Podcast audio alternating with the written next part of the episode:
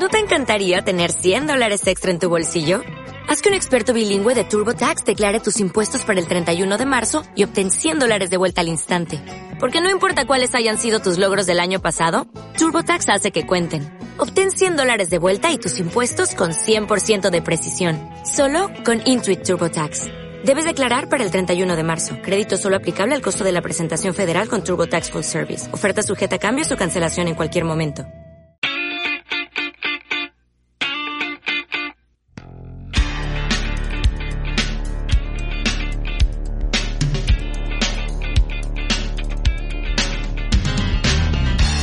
Y cuando suena funky de Charlie García en la pizarra, esto es sinónimo de que se viene un bajo, la tiza. Pero antes, antes me gustaría, eh, Bahía, si nos podés, si les podés decir a nuestra querida audiencia por dónde nos pueden escribir para mandarnos insultos, en primer lugar, obviamente, porque nos encanta recibir insultos, pero en segundo lugar también un poquito de cariño. Y en tercer lugar, para también sugerirnos contenidos que muchas veces eh, lo recibimos y lo plasmamos finalmente en el programa. ¿En dónde se pueden comunicar con nosotros? Bien, Lean, nos siguen en Twitter, arroba la pizarra y también en Instagram, Facebook, el canal de Telegram y TikTok como Radio La Pizarra.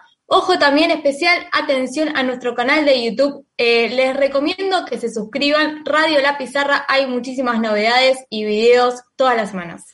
Así es, todo el contenido que mm, escuchan mientras les hacemos compañía, mientras en Argentina se sirven el mate, ese mate que te salva de esa modorra, esa siesta post almuerzo, o mientras están almorzando también en Patria Nueva en Bolivia, en eh, Pichincha Universal en Ecuador, un poquito de tapas con sangría en la última hora, los que nos escuchan en España. Bueno, después de hacer eso pueden volver a eh, revivir el programa y lo encuentran completo o troceado, tanto en, en, plataformas de podcast como también en YouTube. Y de paso en YouTube nos pueden ver las caras, ¿sí? Damos la cara, finalmente damos la cara y están ahí plasmadas en nuestro canal de YouTube con todos nuestros informes, entrevistas que hizo Alfredo, etcétera, etcétera.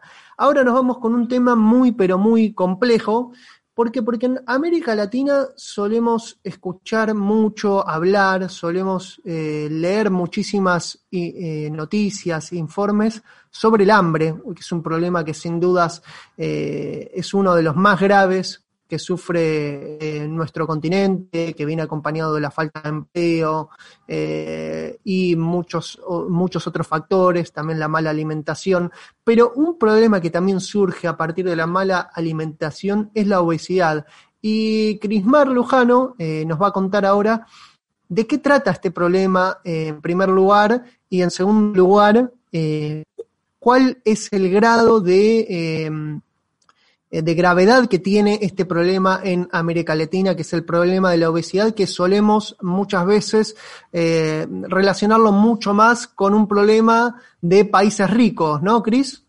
Sí, y antes de empezar me gustaría pues hacer un aclaratorio, un disclaimer, porque yo creo que cuando se habla de obesidad, eh, bueno, desde el punto de vista de salud, obviamente, no siempre es un intento de esconder, ¿no? el el odio al, o la gordofobia, ¿no? En, en preocupación. Y creo que eh, cuando lo hablamos en, en temas eh, pues de salud, es totalmente diferente. Lo primero es definir, o bueno, según las, eh, los conceptos eh, por la Organización Mundial de la Salud, por ejemplo, una persona obesa es aquella que tiene una alta proporción de grasa corporal, eh, con un índice de masa corporal que supera los 30 puntos. Lo normal sería eh, entre un 10 y un 20 y eh, las personas que pues tienen obesidad eh, mórbidas tienen más de 30. Yo creo que igual Gaby, siendo doctora, nos va también a guiar un poco sobre,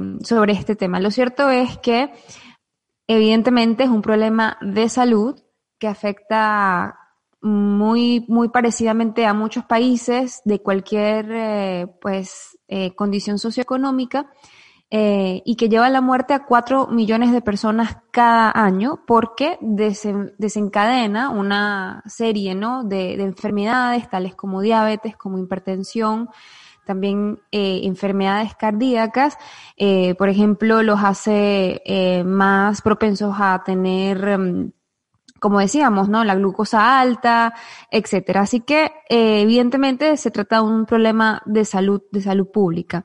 De hecho, es una bomba de tiempo porque desde los años 70 las tasas de, prevalencia de sobrepeso se han triplicado, ¿no? Y actualmente afecta a más de 2 mil millones de personas en todo el mundo. Dos mil millones de personas en el mundo sufren de este problema y es un problema que viene en aumento. Eh, y también, como bien decíamos, es un problema que eh, no es excluyente de, eh, del hambre, porque es un problema que, es decir, uno cuando, cuando es obeso puede ser obeso y estar mal alimentado o bien alimentado, ¿no es así? Hay muchos prejuicios con respecto a esto, Cris, y me gustaría que un poco eh, nos lo saques, tanto a nosotros como a la audiencia. Sí, Leandro, justamente eh, eso de que, de que la obesidad es exclusivamente de aquellos que comen mucho, no, no siempre es, es, acertado, ¿no? Creo que tiene que, tiene que ver mucho más con la calidad de los alimentos que consumimos y de hecho siete de cada diez adultos obesos o con, con sobrepeso pues viven en países de mediano o bajo ingreso, ¿no? Así que tampoco se trata de una afección que se encuentra solo en las grandes ciudades, el 55% del aumento de la prevalencia se ha dado en zonas rurales. Así que yo creo que también hay un componente de movilidad, ¿no? De, cuánto mm, podemos estar ejercitándonos, pero eh, evidentemente se trata también de la calidad de, los alimentos en los que con los que nos eh, pues nos alimentamos, valga la redundancia. No sé si Gaby como, como especialista de la salud tendrá eh, una mirada más amplia sobre, sobre el tema.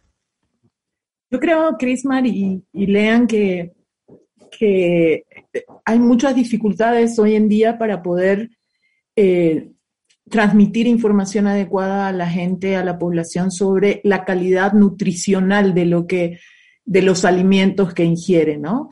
Eh, nosotros en Latinoamérica en general, en Bolivia, eh, eso es muy común. ingerimos una enorme cantidad de carbohidratos eh, y sin embargo eh, pocos vegetales, eh, poca proteína y eso entonces disminuye la calidad nutricional de lo que, lo que ingerimos y aumenta la posibilidad de, de obesidad, obviamente. Además de una vida sedentaria, que es a la que tendemos mayoritariamente, a una vida mucho más sedentaria que hace 100 años, obviamente, y entonces eh, la combinación de, estos dos aspectos es, es eh, explosiva, ¿no? Sí, una combinación, como bien vos decías, explosiva, Gaby, y también hay otro factor, eh, obviamente hablo no desde, desde el conocimiento del área, pero creo que también está el factor de los alimentos multiprocesados, ¿no? Y de que muchas veces comemos algo, eh, compramos eh, un, alimento en el supermercado y no sabemos realmente qué es lo que estamos comprando, ¿por qué? Porque los ingredientes se leen muy pero muy chiquito y quizás uno de los primeros ingredientes que tiene es azúcar, ¿no? Así es, y por eso fue tan importante el trabajo que se hizo, por ejemplo, durante el gobierno de Correa eh, de implementar el semáforo para tres eh, elementos fundamentales en todos los productos que uno puede encontrar en un supermercado. Eh, sal, azúcar y grasas saturadas, ¿no? Eh, y la gente ya no tenía que leer la letra diminuta, sino que podía visiblemente tener un semáforo, puede tener un semáforo que le permite saber qué productos son, tienen alto contenido de azúcar procesada, de, de grasas saturadas, de sal, que obviamente eh, perjudican en un proceso en el que estás tratando de encontrar una nutrición más equilibrada. ¿no? Qué importante que es eh, un buen packaging que eluda un poco las estrategias publicitarias y que sí esté más orientado a brindar un un servicio de información ¿no? al consumidor. Eh, pero bueno, nos metemos en América Latina en particular, Cris. ¿Qué, pudiste encontrar sobre esta problemática? Bueno, Leandro, em, hay que hablar justamente sobre, sobre las consecuencias, por ejemplo, económicas para el individuo, pero también para la sociedad. Eh, que, que, ocasiona este problema de salud, porque bueno, hay, hay eh, consecuencias en la esperanza de vida, colaborar, ¿no? Con, con el, colabora con el aumento de personas eh, a la que se le crean discapacidades, eh, incapacidades para trabajar, etcétera, ¿no? Se reduce también un tema de productividad. Así que las consecuencias económicas creo que son claras. En América Latina las alarmas están encendidas porque desde 2016 se estima que 6 de cada 10 adultos son obesos y al menos 4 de cada 10 mujeres y 3 de, de cada 10 hombres mayores, ¿no? De 20 años tiene sobrepeso. Así que no es un tema que se pueda pasar eh, por debajo de la mesa. De hecho, creo que uno de, la, de los indicadores más preocupantes es que los niños también sufren eh, pues de las consecuencias en el largo plazo de, de la obesidad. Casi el 40% eh, de los niños tienen obesidad, niños y niñas, y más del 20 está por por encima de su peso eh, pues saludable. Así que... recordemos, eh, Crismar, con respecto a esto, eh, cómo incide el tema de los, productos alimenticios que están destinados específicamente a niños, la gran mayoría eh, son puro azúcar, digo, las golosinas, eh, las hamburguesas, las gaseosas, y cómo hace falta tanto, tanto en nuestro continente, pero en sí, en general en el mundo, una buena educación alimentaria desde las escuelas y desde eh, las instituciones en general para poder de alguna forma tratar de regular este problema. Y desde la casa también, yo creo que mucho, escuchamos a muchos adultos con, con hijos, hijas que dicen, bueno, es que no comen vegetales, no le gusta el brócoli, no le gusta eh, la cebolla, etcétera, y tampoco somos como adultos responsables de consumirlo y de dar el ejemplo. Creo que esa es una de las principales formas también de incentivar hábitos alimenticios saludables. En México, eh, bueno, como les decía también en la presentación al inicio, eh, ya es uno de los países en que la obesidad se ha convertido en la principal causa de muerte. Estamos hablando de un país que tiene problemas eh, con el tráfico de drogas, en el que de vez en cuando hay eh, pues ataques justamente por este tema y la obesidad es el principal la principal causa de la muerte y no eh, la otro tipo de La obesidad, el, el, principal problema eh, que causa la muerte en México, ¿es así esto? Sí, y de hecho, eh, con el, en el sexenio de, de, Andrés Manuel López Obrador, bueno, se ha implementado un impuesto del 10% en las bebidas endulzadas con azúcar, con la que se espera, pues, de alguna manera, eh, desincentivar este, el consumo de estas, eh, y para 2000, a menos hasta 2024, ¿no? Se espera que esa es la meta. Y también evitar que hayan, pues, nuevos casos de diabetes para 2030.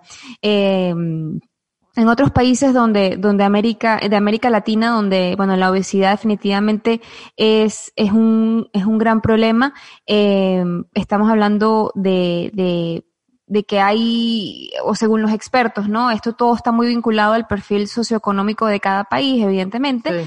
Eh, pero lo decíamos también, de la mano de la alimentación llega este problema de, la, de baja calidad, de procesos, de, productos procesados, eh, pero creo que también como, como eh, hay que hacer énfasis ¿no? en que en contra de lo que se creyó por muchísimo tiempo, hay datos que demuestran que la obesidad está avanzando muchísimo más rápido en las poblaciones rurales que en las ciudades. Así que si bien no, no, no se sabe bien si el, los, el consumo de estos productos altamente procesados está llegando a estos lugares o se trata de, de algunas otras estilos de vida, aunque yo no creo que en, el, en las poblaciones rurales sea tan sedentario. No sé qué opinan.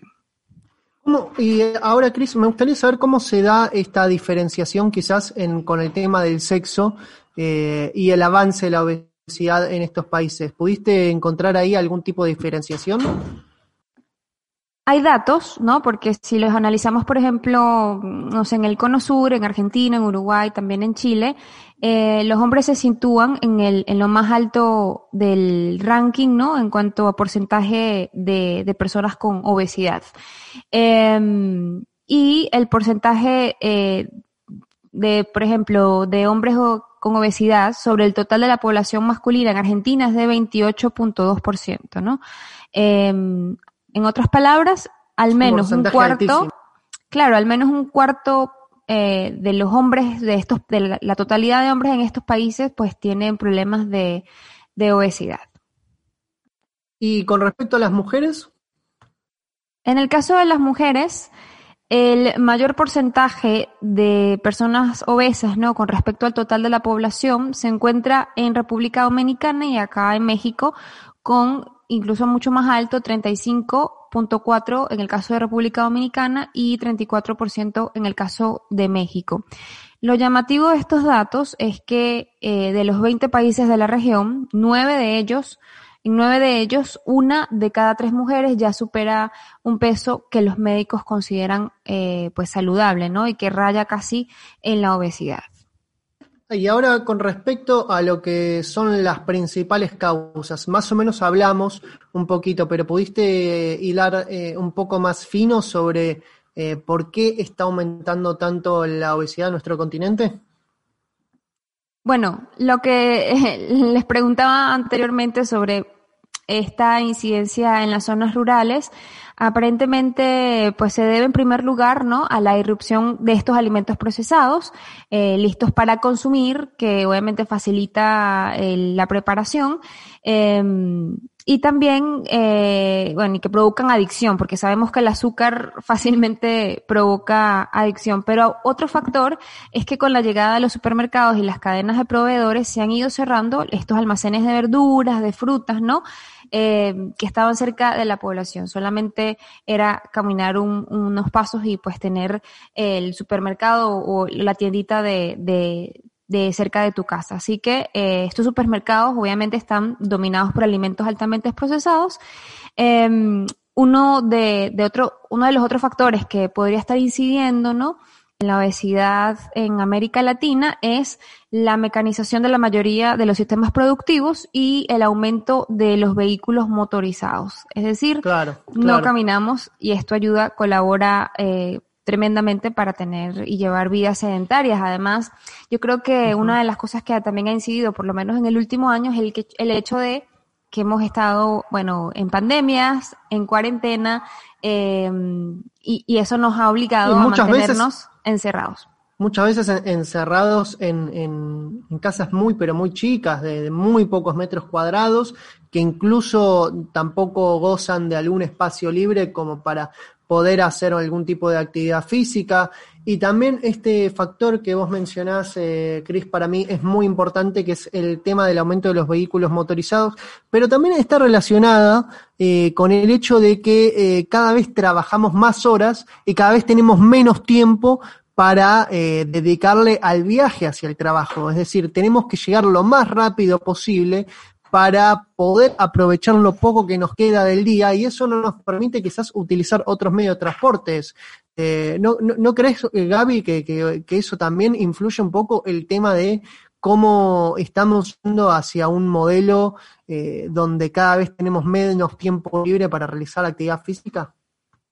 Yo creo que sí, yo creo que sí, pero además hay un otro factor, Lean, que los, los alimentos multiprocesados y, y que tienen un contenido de grasas saturadas, de sodio, de azúcar eh, más alto, eh, se están convirtiendo en alimentos más baratos para la población que los alimentos frescos, etcétera. En muchas ciudades, sobre todo en grandes urbes, eh, acceder a ese tipo de alimentos es más caro, inclusive que acceder eh, a alimentos, eh, digamos, a, lo que llamamos comúnmente eh, los, los, los deliveries, los... y mucha gente no solo no tiene tiempo para, para hacer, ejercitarse, sino que tiene poco tiempo para cocinar en su casa o poder, digamos, hacerse de una dieta que pueda procesar a partir de eh, alimentos eh, más frescos, vegetales, etc. Eh, es mucho más fácil, más rápido y a veces hasta mucho más barato comerse una pizza que comerse una ensalada. que uno mismo haya preparado, además. Entonces, claro, el acceso a alimentos de mayor valor nutritivo se hace más difícil, ¿no? Totalmente. ¿En Bahía?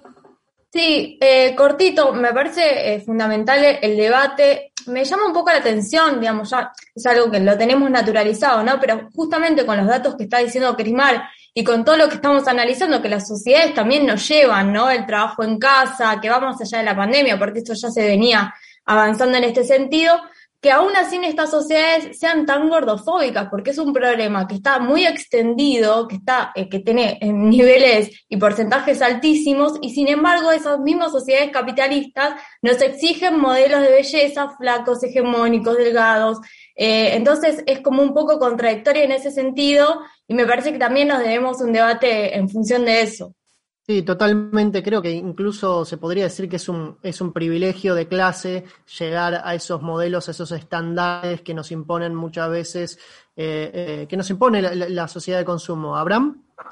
Sí, compas, y también como para aportar un dato más, ¿no? Una reflexión en el tema que, nos ocupa. Lo que mencionabas hace un rato, Lean, ¿no? Eh, creo que es importante también incrustar en la arista el derecho a la ciudad, ¿no? La forma como están concebidas arquitectónicamente nuestras ciudades. Es cierto que la gente de a pie, la persona que no tiene capacidad económica para comprarse un coche, un vehículo particular, no tiene facilidades para moverse si no es a, través de un transporte público no muchas veces eh, bueno. Eh, y yo comparo inevitablemente la realidad de, América Latina con la situación de Europa, por ejemplo. En esta ciudad donde me encuentro, en Salamanca, es mucho más difícil moverse en un coche particular que caminando o en bicicleta. Porque claro, la ciudad está diseñada, está concebida para que la gente haga ejercicio, para que la gente se mueva. Es una ciudad amigable eh, con el medio ambiente y con la salud de las personas, ¿no?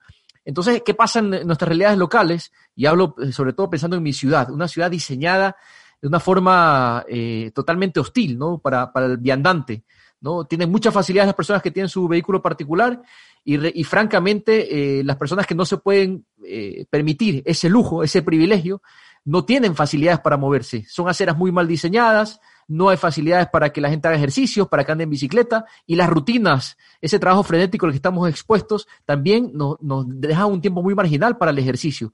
Así que, claro, yo creo que hay que relacionar la obesidad. Eh, no se puede hablar de la obesidad sin tocar eh, las cuestiones socioeconómicas, ¿no? Hay, hay un problema de desigualdad serio que tiene que ver con, con, este, con esta pandemia de la obesidad. Y el tema del derecho a la ciudad, que también creo que es una arista que, hay que incorporarla sí o sí. Es, como una especie de mamushka esto, ¿no? Este, este debate que trajimos acá eh, en la pizarra, en este programa de Alfredo Serrano Mancilla, que si recién se enganchan con nosotros, si pusiste la radio en el auto, te acabas de subir al auto, eh, o si estás escuchándonos eh, andando en bicicleta, o si estás escuchándonos desde tu casa, te encontraste con este debate en, la radio y yo creo como a, modo de finalizar este, eh, este completísimo informe que hizo, que hizo Crismar Lujano es, eh, me quedo un poco con esto que estabas subrayando, Abraham, de, la importancia de, contemplar lo que es el problema también de la concentración eh, económica en un espacio geográfico determinado, porque vos traías el ejemplo de Salamanca, de una, de una ciudad quizás diseñada para que la gente se mueva de a pie o en bicicleta, pero también imagino que no tiene el problema que tiene las grandes urbes, eh, por ejemplo, en Latinoamérica, que gran parte de la mano de obra de las ciudades proviene de eh, eh, las periferias, en este caso, por ejemplo, en el caso de Buenos Aires, el conurbano eh, bonaerense, muchísima gente se tiene que trasladar y viajar muchísimas horas porque hay un gran déficit habitacional en la ciudad de Buenos Aires, lo que impide que, que puedas trabajar cerca de donde vivís. Entonces, eso también influye muchísimo de eh, descentralizar un poco la, lo que es la concentración económica de las grandes ciudades y poder generar, el gran desafío, poder generar trabajo, eh, puestos de trabajo eh, donde más cerca de donde viva la gente. Bueno, hasta acá este informe de obesidad en América Latina. Recuerden que, bueno, si se lo perdieron o si lo agarraron por la mitad, van a poder encontrarlo en nuestro canal de YouTube. No se vayan, seguimos con más La Pizarra.